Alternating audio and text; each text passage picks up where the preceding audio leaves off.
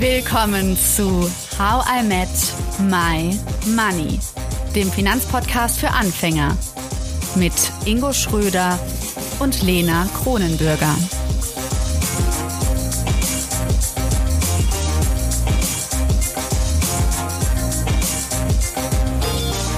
Hallo Ingo. Hallo Lena.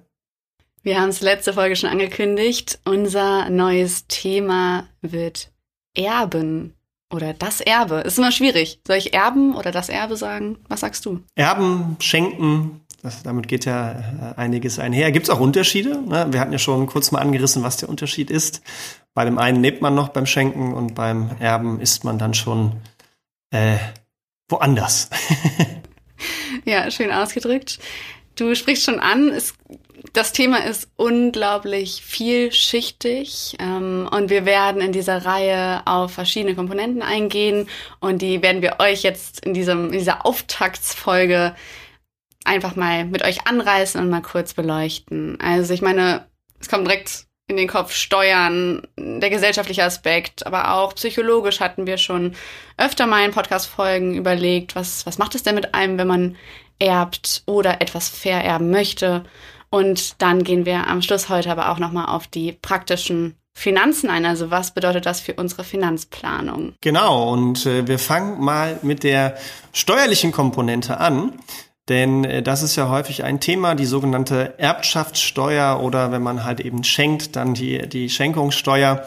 Ähm, das ist eben ein Thema. Und wenn ihr dazu konkrete Fragen habt, weil ihr sagt, äh, das ist eine Situation, in der befinde ich mich gerade, wo, wo wir uns genau mit dem Thema beschäftigen, dann stellt sie uns gerne immer her damit mit konkreten Fragen zum Thema Erbschaftssteuer. Dann können wir sie in den nächsten Folgen mit den passenden ExpertInnen aufgreifen. Ja, da brauchen wir auf jeden Fall steuerlichen Rat. Ich bin, ich bin mhm, gespannt. Mhm, ja, mhm. neben der steuerlichen Komponente, ich habe es eben schon gesagt, gibt es ja auch diese gesellschaftliche, die finde ich sehr spannend. Also diese, diese Frage, ist Erben eigentlich ungerecht? Ja, also ist es so, dass wenn Generationen, Generationen immer was weiter vererben, vielleicht dadurch auch eine Ungleichheit in der Gesellschaft wächst, weil eben nicht jeder erbt. Hm. Hast du dich das schon mal gefragt, Ingo? Ist das ungerecht oder findest du es eigentlich grundsätzlich einfach ein cooles Konzept? Mm, ja, es ist, es ist, glaube ich, sehr schwierig. Ich habe dazu mal einen Beitrag gesehen, ich glaube ARD oder ZDF war das, wo sie eben sehr reiche Kinder und teilweise auch die Eltern äh, dazu interviewt haben. Und natürlich macht man so einen Beitrag immer in gewisser Art und Weise auf. Es war versucht, recht neutral darzustellen, aber man hat gemerkt, dass den Kindern häufig der Kontakt zu dem Geld fehlt, gefühlt auch in unserer Übersetzung zu bleiben. Und damit hat es auch viel zu tun, da kommen wir nachher noch drauf zum Thema Psychologie, den Kontakt zu sich selbst. Also man hat wirklich gemerkt, dass diese Kinder in gewisser Weise den Bezug zur, Real zur, zur Realität verloren haben, auf einfachste grundsätzliche Fragen ihnen häufig eine, eine Antwort gegeben hat. Es kam wirklich so rüber, als wären sie ja, so dieses typische Snobby und abgehoben, dass das wirklich dadurch rüberkam und dass denen gar nicht so klar war, was eigentlich so dahinter steckt. Hinter und, dem vererbten Geld meinst du? Also die Werte? Ja, ja, genau. Und ich glaube, dass das auch in gewisser Weise, wenn man halt eben so Personen dann auch kennenlernt oder das hört, dass darüber auch so eine gewisse Ungerechtigkeit aufkommt, weil man sich halt mit diesen Menschen nicht identifizieren kann und auch nicht möchte und den, den ErbnehmerInnen ja teilweise auch gar nicht bewusst wird, was mit dem Geld mitkommt und das dann oder andersrum auch vielleicht dann schon über die Erziehung gewisse Dinge auch nicht mitgegeben wurden. Ich will das auf keinen Fall pauschalisieren. Es gibt sicherlich genug äh, Leute, die, die, die viel erben, ähm, äh, bei denen das anders ist. Aber so war es zumindest in diesem Beitrag. So kam es für mich rüber. Und ich finde das schwierig, tatsächlich, das zu bewerten. Also für mich steht im Raum, äh, wenn, wenn, wenn jemand viel Geld, Geld hat und trotzdem noch die richtigen Werte dahinter vertritt und auch viel Geld erbt und ähm, ihm auch klar ist, womit das verdient wurde und im besten Fall natürlich von der Erblasser-Generation auf, auf äh, gerechte Art und Weise, ähm, dann habe ich da weniger ein Problem mit, als wenn eben Leute dadurch total abgehoben sind oder das Geld auf Art und Weise verdient wurde, wo ich sage, okay, das, das passt mir auch nicht ganz. Ähm, ich, kann, ich kann aber auch als Unternehmer jeden verstehen, der sagt, ich äh, finde es auch nicht gerecht, wenn mein hart verdientes Geld durch äh, Steuern äh, in Dinge investiert wird, in die ich nicht investieren würde. Andersherum kann ich aber auch die anderen verstehen, die sagen, ja gut, ich, ich muss ja auf mein Einkommen auch Steuern zahlen. Warum soll die Person, die das vererbt, es nicht tun? Ne? Und ich glaube, da gibt es ganz, ganz viele Perspektiven, die man da betrachten kann, wo man wahrscheinlich nie die richtige Antwort bekommt und immer wieder jemanden finden wird, der eine andere Meinung dazu hat.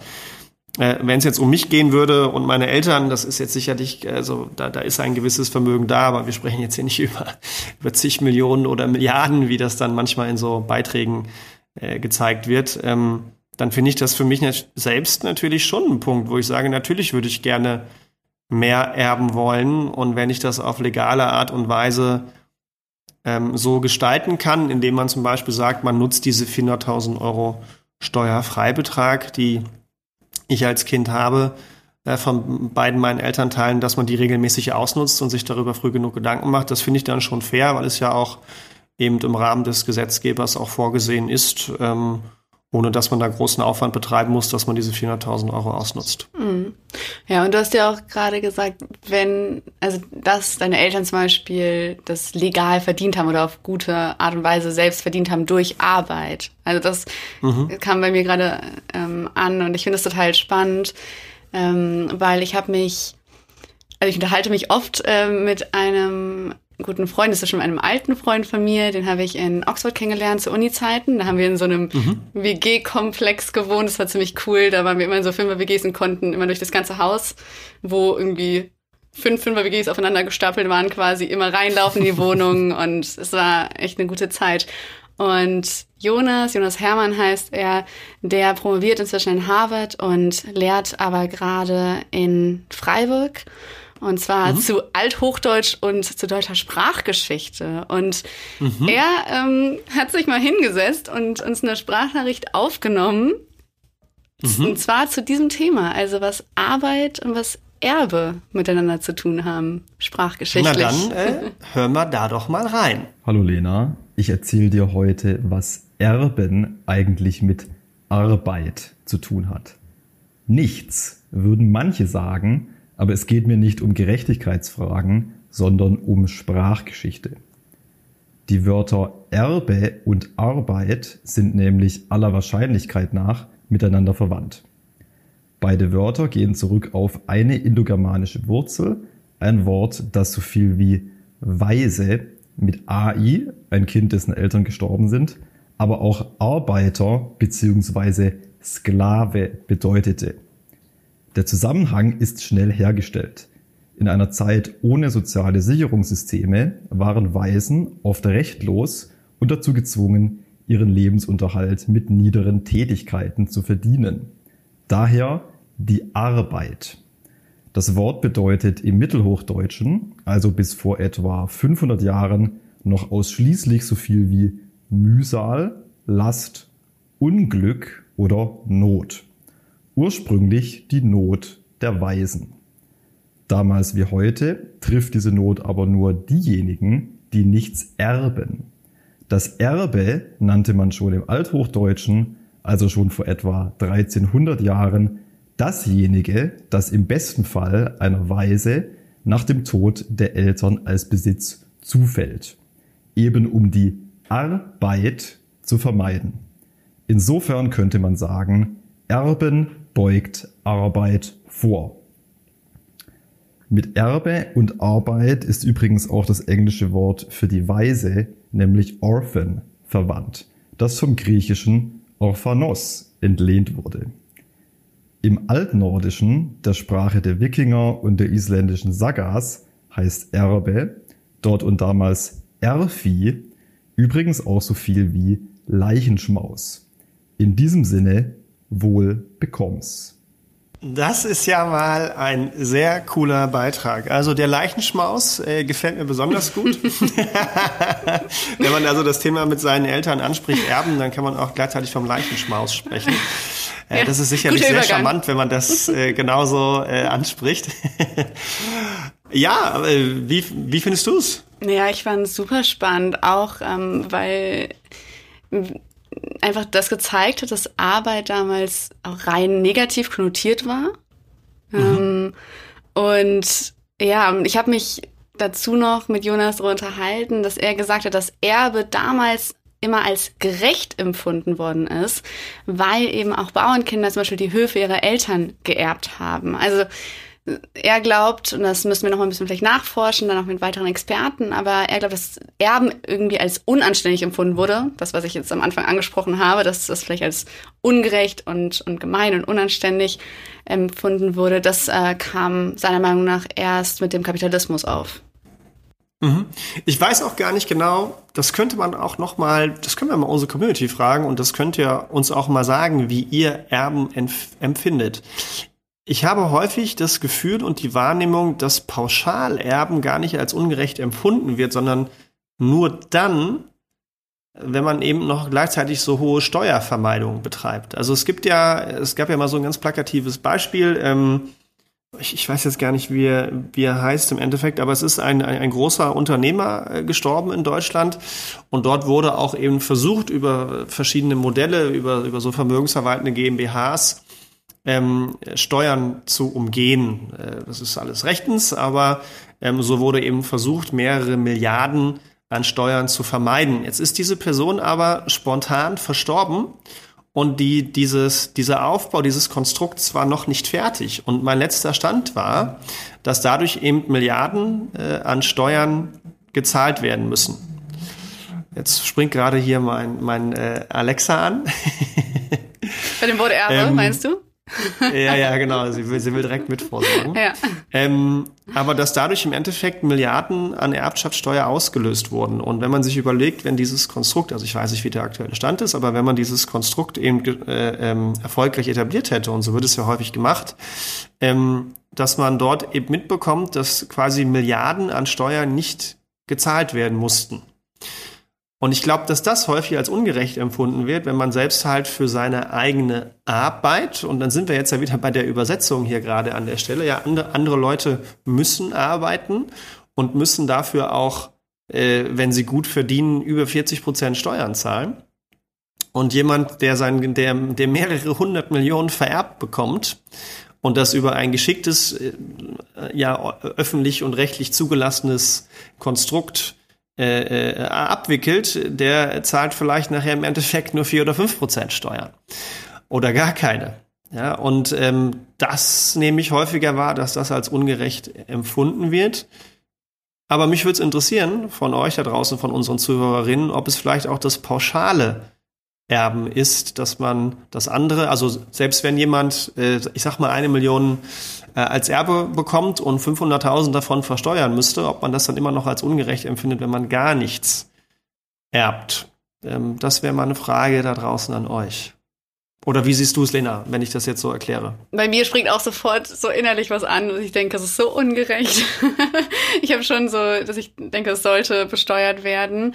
Auf der anderen Seite, glaube ich, gibt es aber auch die, und vielleicht kommen wir am Ende dazu nochmal, aber so das Erben ja auch für viele wirklich notwendig ist. Also so dieses gerade in der heutigen Zeit, also wenn man über Altersvorsorge etc. nachdenkt und wie gut wäre es, wenn viele von uns eine Finanzspritze kriegen könnten, um wirklich das zu stemmen. Ähm, ja. Ja, und ich erlebe es auch immer wieder bei Kunden, dass teilweise die in der glücklichen Situation sind und dann zum Beispiel eine Finanzplanung mit mir machen und sich dann überlegen, ich kann früher in Rente gehen, ich kann mir mehr auszahlen oder ich kann überhaupt jetzt schon in Rente gehen dadurch, dass sie dieses Erbe erhalten haben, ob es ein Hausverkauf ist, ob das äh, Depotwerte sind, Aktien und so weiter, dass das sonst gar nicht möglich wäre. Also dass man sonst auch fatal in der Altersarmut landen würde. Und das, äh, was du ansprichst, ne, das ist natürlich dann eine gewisse Notwendigkeit ähm, fürs Erben im Endeffekt, weil man sonst eben in der Altersarmut landen würde. Hm. Wobei das jetzt ein ähm, großer Stretch war, oder? Von Altersarmut zu, oh, ich höre früher auf zu arbeiten. Also natürlich. Ja. Aber also das ist aber die also die Breite an an Buffet, an Ereignisbü äh, äh, an Ereignissen und Fällen, die eben äh, so ein Erbe mit sich bringt, ja, und an Optionen. Das können das können äh, essentielle Dinge sein oder halt auch Wünsche und äh, Wunschszenarien, die man sich dadurch halt eben erstellen kann. Aber ich glaube, da ist die Varietät dessen, äh, was so ein Erbe vorhält und was du damit machen kannst, sehr breit. Hm. Hm. Du hattest ja schon die psychologische Komponente mit angesprochen. Äh, hier mhm. Hashtag Leichenschmaus. Ähm, mhm. Ist das sowas, worüber du mit deinen Eltern redest? Also über diese Gefühle auch, die dahinter stecken, wenn man sagt, okay, du wirst vermutlich was vererbt bekommen? Also ich weiß noch nicht, ob ich von meinen Eltern was vererbt bekomme. Daher. Ähm, also weißt du, musst dich gut anstellen noch. Du musst noch einiges für die Grillen, für deine Eltern. nee, es ist ja immer eine Frage, wie auch äh, der Lebensabend von meinen Eltern verläuft, was sie verbrauchen wollen und auch ähm, welche, also was für Szenarien eintreten. Vielleicht werden Vermögenswerte auch verbraucht durch Pflegefälle, durch sehr kostspielige Pflegefälle. Das weiß ich jetzt noch nicht. Und wenn sowas eintreten würde, dann wird natürlich auch weniger als Erbe übrig bleiben, bis gar keins. Was nicht zu unterschätzen ähm, ist, oder? Also das, darüber sollten wir vielleicht auch nochmal eigentlich eine Folge machen. Also gerade so Pflege, also eine 24-Stunden-Kraft, da muss man natürlich schon einiges auf der hohen Kante für haben. Definitiv. Und ich habe meinen Eltern auch gesagt, ähm, bei, bei, bei mir läuft's gut. Ich habe ein gutes Vermögen selbst aufgebaut. Ähm, ihr habt euer ganzes Leben lang für euer Geld gearbeitet ihr müsst mir nichts vererben, ähm, verlebt es doch in eurem eigenen Leben. Und da meine Eltern glücklicherweise noch relativ jung sind, haben sie auch noch genug Zeit dazu im Verhältnis dazu, wenn ich mal in Rente gehe und vielleicht so ein Geld brauchen würde. Also es ist ja auch so ein Aspekt. Ähm, ob, ob, ob quasi meine Eltern wissen, und ich glaube, in manchen Situationen ist das schon so, naja, es wäre vielleicht besser, wenn ich meinem Kind etwas vererbe, damit es eine bessere Grundlage hat, was auch immer besser dann bedeutet und was man selbst darauf projiziert, wenn man mm, dem Kindern Geld mitgibt.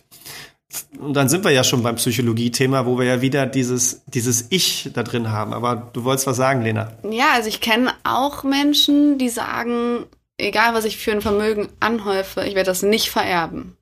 So, mhm. also das gibt's ja auch. So dieses so, warum ähm, sollte, sollten die Kinder sich dann darauf ausruhen? Die sollen selber irgendwie ihr Leben in die Hand nehmen. Ja, und also ich meine, ganz klassischerweise ist es so, wenn du keine Kinder hättest. Auch dann könntest du ja theoretisch an nächste Verwandte vererben. Es ist nur eine steuerliche Komponente, wo dann vielleicht höhere Steuern anfallen. Aber ich habe auch mal so einen Beitrag gesehen, wo es quasi so, so, so, so Erbsucher gibt, ja, die tatsächlich in Familienstammbäumen und irgendwelchen Kondolenzbüchern und in der Kirche in, mit Geburtsurkunden nach, nach den nächsten Verwandten suchen und man dann unverhofft äh, tatsächlich ein, ein Erbe bekommt und nicht diese E-Mails mit, äh, du hast einen entfernten Verwandten in Amerika, der auch Schröder heißt und jetzt bekommst du 10 Millionen. Ja, das jetzt nicht. Aber ich ähm, kenne so eine Geschichte wirklich, wo jemand angeschrieben worden ist dann von der Stadt Köln und dann gab es noch ein Grundstück von irgendwelchen Verwandten, die man nicht kannte. Ja, und ich meine, das ist ja eine, also das ist dann eine natürlichere Situation, wo man darüber nachdenkt, ich verlebe mein Geld. Aber ähm, das, was du ansprichst, also mein, das, was du sagst, meine Kinder sollen sich nicht auf meinem Erbe ausruhen, deswegen verbrauche ich es mehr. Da steckt ja ganz viel von einem selbst drin. Mhm. Ja, das heißt, ich gehe davon aus, dass wenn sie mein Geld bekommen würden, dass sie faule Schweine sind, die, die nichts dafür tun. Und ähm, im Endeffekt, Hypothese an der Stelle würde es ja bedeuten, ich habe einiges versäumt an der Stelle, vielleicht auch in der Erziehung und will das jetzt nachholen, indem ich ihm mein Geld nicht gebe, damit sie gefälligst den Arsch hochkriegen, auf gut Deutsch. Könnte ja sein, ja. Ähm, ich glaube, und, und, und, und das ist, glaube ich, beim Erben generell ein ganz, ganz spannender Aspekt, dass eben viele Elefanten im Raum sind, das Thema sehr, sehr ungern angesprochen wird, es vorweggeschoben wird dass eventuell man selbst Konflikte mit diesem Geld hat, die man nicht lösen kann und deswegen vererbt man oder verschenkt am liebsten erst gar nicht, weil sonst werden die Konflikte, und unterbewusst merkt man das vielleicht, auf meine Kinder übertragen. Andersherum aber, wenn ich die Konflikte nicht löse und jetzt nicht für mich anspreche, dann landen die Konflikte bei meinen Kindern und dann kommt sowas zustande, wie man häufiger hört, dass er eben um das Erbe Streit entsteht. Ähm, weil eben die Konflikte eigentlich von der Person, dem das Geld übertragen wurde, von dem ich dieser Person auf die nächste Generation übertragen wurde. Und da steckt, da steckt so viel mehr hinter einem Erbe als das pure Geld. Und ich glaube auch, dass das ein ganz, ein, ein, ein riesengroßer Baustein ist, sich dem bewusst zu sein, ähm, da sich ganz, ganz viele Dinge aber für sich selbst klar zu machen. Also jede Person, die mit dem Erbe zu tun hat, sowohl als Erblasser oder als Person, die schenkt, Was projiziere ich auf Geld? Was will ich mit dem Geld mitgeben? Äh, was gebe ich vielleicht unterbewusst damit mit? Welche Glaubenssätze transportiere ich dahinter? Ähm, äh, ne, wie habe ich das verdient? Wie risikoreich soll es angelegt sein? Also, das, dass ich mir dem erstmal selbstbewusst bin, damit ich dann mit meinen Kindern in so einem Beispiel darüber sprechen kann und die mitnehmen kann auf die Reise. Andersrum sollte mir natürlich aber auch als ErbnehmerInnen oder äh, als Person, die das Geld geschenkt bekommen, klar sein, äh, wie ticke ich da eigentlich, wie, wie denke ich darüber? Und äh, wenn man diese Teile besser für sich kennen würde, und dazu kann man sich ja schon unsere Podcast-Folgen, auch gerade mit Monika Müller, äh, an den Teil da anhören, was projiziere ich eigentlich auf Geld, was, was bringe ich damit in Verbindung, dann wäre schon vielen geholfen. Aber ich glaube, äh, und da kann sich ja jeder mal von euch da draußen fragen, jeder weiß, das ist kein geiles Thema. Also A, ähm, über den Tod zu sprechen oder über das Geld, was mir nicht gehört, über das Ich, was mir nicht gehört, eine andere Person anzusprechen und dann zu sagen, hey, gib mir doch jetzt mal schon mal was von dir ab, weil das Steuern spart. Ja, steuerlich mag das zwar sein, aber was da so emotional, ideell dranhängt, was für Gefühle an dem Geld dranhängen. Und das soll ich jetzt auch einmal abgeben an eine andere Person, nur um ein paar Steuern zu sparen. Ja, also da steckt, da steckt viel, viel mehr dahinter. Ja, und auch, glaube ich, diese Angst, wenn man das Thema anspricht, dass man dann irgendwie als so geldgierig rüberkommt. Das ist ja auch vermutlich so ein Gefühl, das schnell kommen könnte.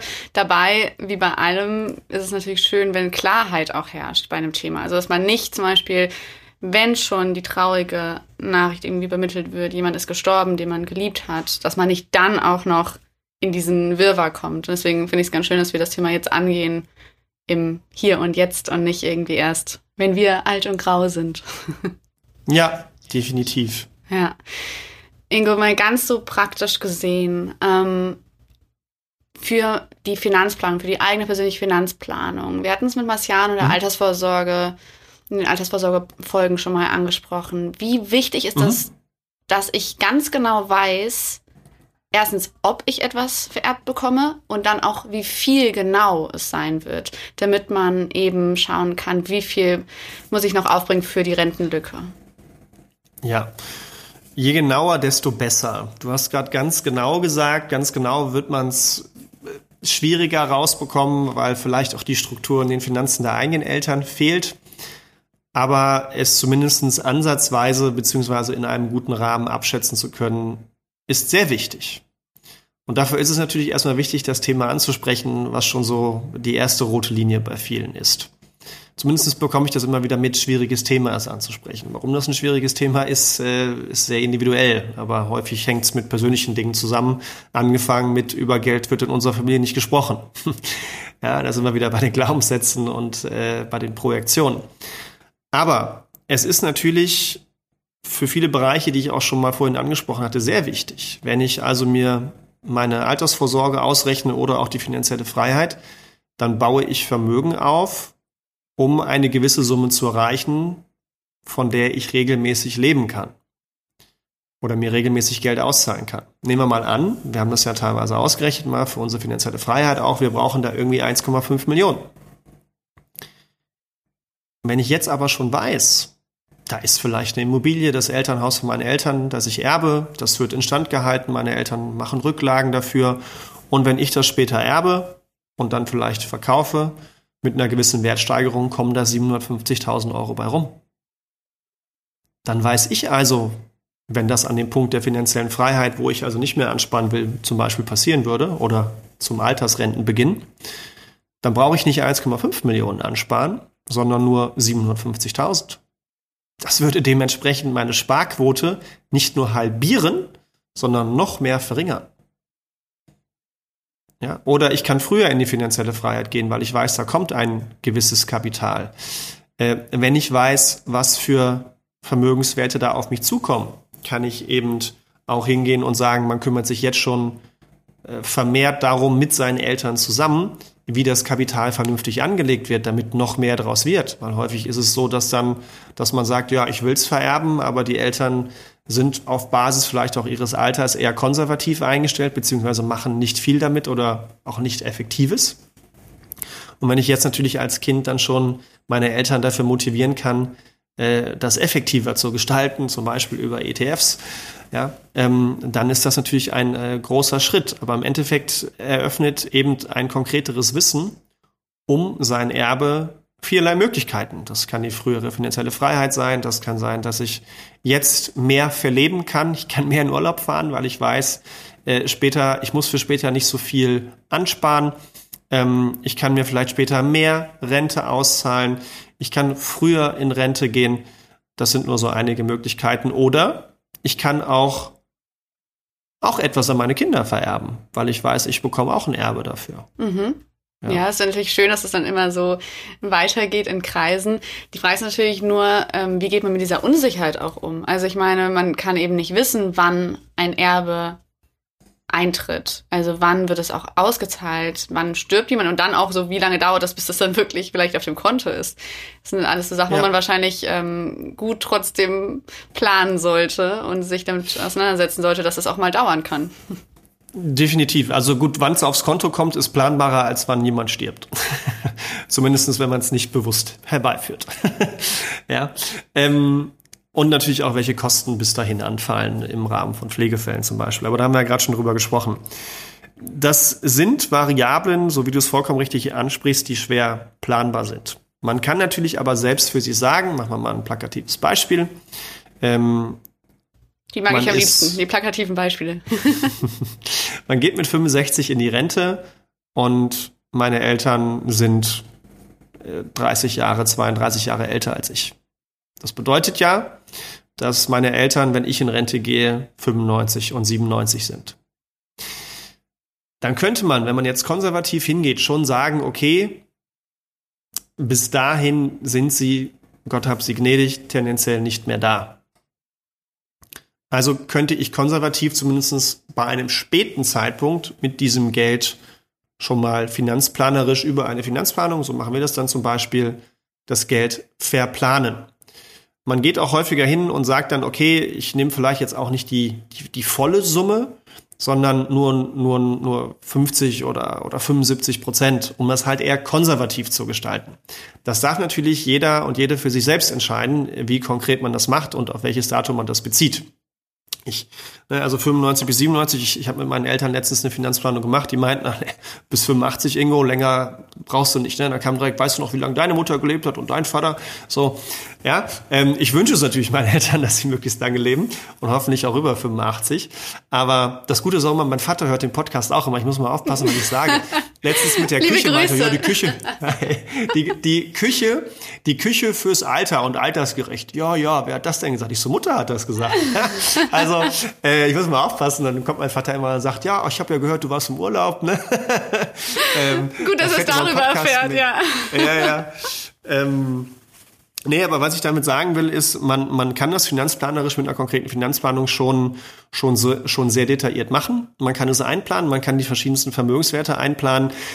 Da sind äh, Unternehmensanteile dabei, da sind, äh, wie gesagt, Aktiendepots dabei, da kann Cash dabei sein, da kann, da können ETFs dabei sein, Immobilien. Ja, da schließt sich der Kreis mit Immobilien wieder, ne, zu unserer Reihe, weil ich kann mir schon vorstellen, dass viele Menschen Immobilien vererbt bekommen, auf jeden Fall aus den, ja, aus den jetzigen Generationen. Und dann ist die Frage auch so, inwiefern kann man das wieder einpreisen in seine alte, in seine eigene Rente? Weil, also, ja. will man, dann kommt wieder das Emotionale, das Psychologische wieder mit rein. Will man dann wirklich das Grundstück oder das Haus verkaufen oder hängt man zu sehr dran und kann man dann wirklich damit, damit viel anfangen? Aber es ist ja gut, in diesem Rahmen sich damit zu beschäftigen und am besten sich noch dann damit zu beschäftigen, wenn die Person, der es gehört, in Anführungszeichen auch noch lebt. Und die Herausforderung ist die, die Person mit einzubeziehen. Oder die also, Personen. Also, ich finde es sehr, sehr schwer, ehrlich gesagt. Also ich habe mit meiner Mutter das mal angerissen, das Thema. Und es ging dann auch um die Sache so, also nicht, dass man sich dann uneinig ist über Sachen, aber sowas wie, da muss man zum Beispiel teilweise zum Notar gehen für bestimmte Sachen. Und dann ist die Frage, mhm. so, jemanden zwingen, wirklich diesen Schritt zu gehen, das, das macht man ja nicht. Und dann auch selbst wenn der Wille da ist, wann kommt dann die Handlung? Und solche Sachen, glaube ich, muss man auch mal mit einbeziehen, dass natürlich, ja, ähm, diese Gespräche vielleicht ganz gut verlaufen und trotzdem man, man ja dann nicht so viel Handlung sieht. Ja, ich glaube, ich glaube, also genau, ähm, es bedarf einer gewissen Struktur. und, und eines Handbuchs, wie man das möglichst einfach erledigen kann. Und es bedarf eben einer, einer, einer Motivation. Und man und äh, zu sagen, äh, Mama, ähm, du musst dich jetzt mal drum kümmern und sonst muss ich nachher so viel Steuern zahlen, ist vielleicht, wenn man gleichzeitig sagt, ich habe keine Ahnung, wie das alles funktionieren soll und Geld ist für mich eh so ein Tabuthema, ja, schiebe ich es möglichst lange vor mich her, nicht gerade motivierend. Und ich glaube, für einen selbst herauszufinden, welche Gefühle verbinde ich damit und wo sind vielleicht auch meine emotionalen Triggerpoints an der Stelle, neben dem rationalen Steuern, Finanzplanung und Testament, ne, sowas alles, zu schauen, was löst das in mir aus, mein, über mein Erbe zu sprechen und da seine Eltern mitzunehmen und das natürlich gezielt. Das können wir dann auch gerne mal in einer Podcast-Folge äh, thematisieren. Das ist, glaube ich, ein äh, extrem wichtiges Thema, was man vor allem den vorne schalten sollte. Und was aber häufig nicht gemacht wird. Ja, viele wollen sich ja auch sagen, auch ja, du musst dich ums Erbe kümmern.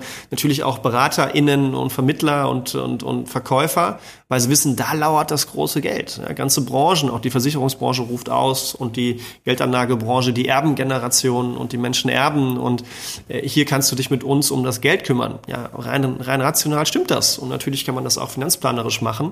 Aber die wenigsten gehen das wirklich äh, psychologisch an. Und das ist ein viel, viel wichtigerer Part, zumindest zu Beginn, weil man sonst häufig gar nicht ins Doing kommt. Und ich glaube, das ist auch das Schwierige für, für Kinder auch selbst. Also A, du kannst niemanden dazu zwingen, aber B, weil man auch weiß, naja, wer weiß, welche Leichen da im Keller liegen. Und, das, ähm, das Wort magst du heute gerne. ja, es wird ja dann nochmal ergänzt werden. Ne? Nee, da bin ich total bei dir. Also das, da, dass man da genau hinschauen muss. Und ich glaube, gerade weil es dann oft auch um vielleicht so vermeintliche Loyalitäten geht. Also gerade in so Familienkonstellationen, wo es eben nicht so ganz easy ist. Und bei mir zum Beispiel ist ja eine große Patchwork-Familie im Hintergrund. Da ist es dann ja mhm. auch so, wer kriegt was vererbt und was wäre gerecht und so weiter. Deswegen super, dass wir da nochmal reinschauen werden in die psychologische Komponente. Und um da mal kurz einzuhaken, aber gerade in solchen Situationen ist es ja umso spannender. Stell dir vor, das wird nie, nie angesprochen. Und nachher in der Patchwork-Familie sind die Leute, die das Erbe überlassen, nicht da. Und dann kommunizieren mal im Patchwork, wo auch noch nicht mal die Blutsverwandtschaft besteht, ob das jetzt gut oder schlecht ist, einmal dahin, ja, dahingestellt. Aber dann werden ja genau die Sachen, die vorher nicht geklärt wurden in Lebzeiten, wo man auch nicht den Willen der Person vielleicht genau kennt, zwischen denen und, und dann wird über das Ich von der anderen Person entschieden, wo jeder ein anderes Empfinden davon hat. Total, hatte. total. Ja. Und dann entstehen die Konflikte. Und deswegen ist es auch eine gewisse, aus meiner Sicht, eine gewisse Verantwortung von erwachsenen Menschen, sich darüber mit seinen Kindern auseinanderzusetzen, weil das auch in manchen Fällen den Haussegen sehr gerade hält. Ja, ihr habt's gehört da draußen. Die, äh, es wird an eure Verantwortung appelliert, an alle Erwachsenen aber nur. Das ist das Gute. Ingo, willst du zum Schluss noch mal einen Fun-Fact hören, den ich von Jonas gelernt habe? Jetzt erzählen, ja. zum Thema Erbe. Aha. Okay. Den Zölibat in der katholischen Kirche gibt es ursprünglich nur deshalb, damit Priester keinen Kirchenbesitz an ihre Kinder vererben konnten. Mhm. Mhm. Also deswegen ist die Kölner Kirche so reich, weil, weil, das, weil, die, weil die alten äh, Priester und, und Pfarrer äh, so viel als Zölibat dann eingeführt haben. ja, falls ihr da noch andere Meinungen zu habt, schreibt uns gerne. Ähm, abonniert auch super gerne unseren Newsletter. Da kriegt ihr immer alle News rund um die aktuelle Folge schriftlich. Und Ingo, wir starten jetzt mit der Reihe und gehen alle diese Komponenten, diese Elemente, die wir gerade angesprochen haben, Schritt für Schritt durch. Sehr schön. Ich freue mich, Lena. Ich mich auch. Bis dann, Ingo. Bis dann, ja alle. Bis dann. Danke, dass du zugehört hast und toll, dass du ein Teil von How I Met My Money bist. Wir hoffen, dir hat diese Folge gefallen. Um keine Folge zu verpassen, klick einfach direkt auf den Abonnieren-Button auf Spotify, Deezer und Apple Podcasts. Für weitere Tipps Tricks und Informationen, damit du dein Geld und dich besser kennenlernst, folge uns auf Instagram, Twitter, Facebook und LinkedIn. Dort kannst du uns auch immer schreiben, falls du Fragen, Feedback oder Themenwünsche hast. How I Met My Money wird gesponsert von der Maybank Finanzakademie. Spannende Online-Kurse für deine finanzielle Zukunft zu ETFs, Immobilien und Altersvorsorge. Natürlich gibt's für dich Rabatt. Schau dafür einfach in die Show Notes. Bis zum nächsten Money Monday. Wir freuen uns schon.